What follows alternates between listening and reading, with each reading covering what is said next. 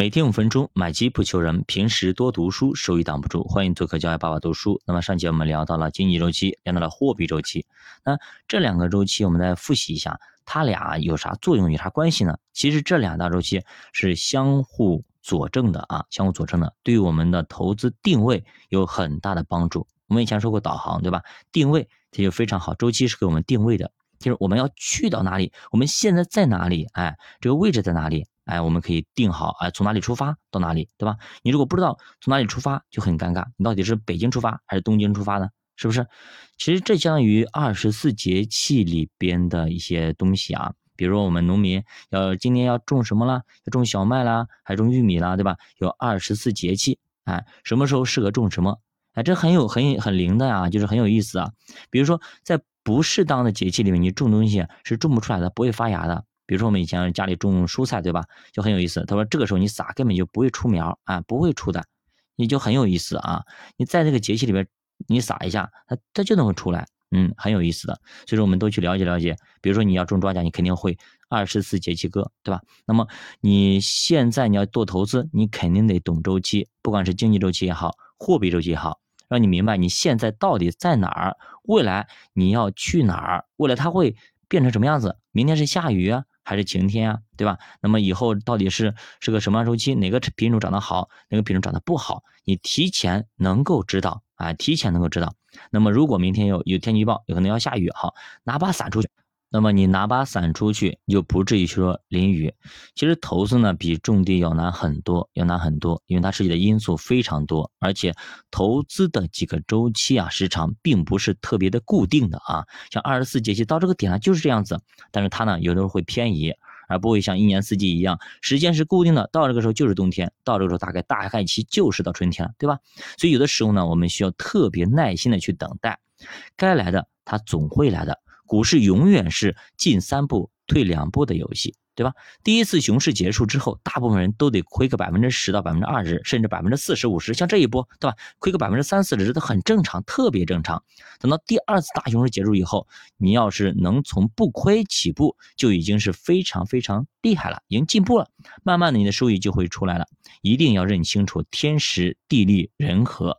投资不是说上班打卡领工资，每个月都得到账，对吧？今天我赚多少钱，明天赚多少钱，甚至某一年甚至两年可能都没赚啥钱啊。但是三年来说，赚钱的概率就超过了百分之九十五。所以你需要有一个生意人的思维，也就是说，我三年不开张，开张吃三年的准备，我投进去这个店啊，这个企业这个投资进去，哎，我前期是运营啊，干嘛干嘛的，对吧？前期可能会亏损，但是。到第三年以后，哎，他开始赚钱了，哎，就赚的挺多。我们要有这种思维啊，亏的时候呢，让自己尽量少亏一点；那么涨起来的时候呢，尽量多赚一点。这样的话，收益就有了。你不要总想着市场不断的下跌，你还有大把的收益，这是不现实，也是不可能的。俗话说，大河没有小河干，对吧？大河里没水了，你想小河里怎么可能有那么多水呢？是不是这样子啊？全部。全市场都在跌，都在赔钱，就你赚钱。你想看你在做什么呢？是不是？整体整体水位下降了，你的水位也跟着会下降的啊！大幅偏离基准这种事情，风险要比收益大得多得多。你说我这个时候我要加杠杆呀，我做空啊，干嘛呢？千万不要去做啊！万一一做一一招不善，有可能满盘皆输，负债累累啊！你能在熊市里赚钱，也就能在牛市里呀赔掉很多钱。所以不要去做这种不切实际的幻想。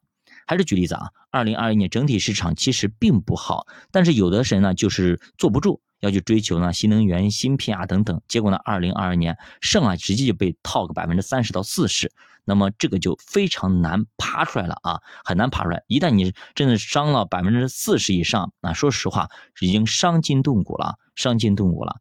所以不如二零二一年，二零二一年你做好防守，保证少赔的情况下。尽可能的留在市场里。等待市场的发力啊，比如说你现在基本上能够看到曙光了，OK，没问题。而且你慢慢的买，慢慢买，对吧？你在一个底部区域已经布置好了足够低的筹码，那那么如果市场一抬头，那么瞬间分分钟把你以前的浮亏，嗯，马上就变成浮盈，对吧？马上变成嗯，就是盈亏平衡，甚至就它往上抬的时候，蹭蹭蹭往上涨的时候，别人回本了，你已经赚百分之三十到四十了，这就是很舒服的一种感觉啊，很舒服的一种感觉。当别人去开始晒收益的时候，别人已经赚百分之二十三。三十、四十，那个时候你基本上就可以止盈了。那个时候其实你已经赚到了比别人多一倍的一个收益，你想看舒服吧？这就投资的魅力所在。所以说为什么要搞懂经济周期，就是这个道理。搞懂经济周期的同时，还要搞懂人性，因为有人的地方就是江湖。加把读书陪你一起慢慢变富，我们下节再见。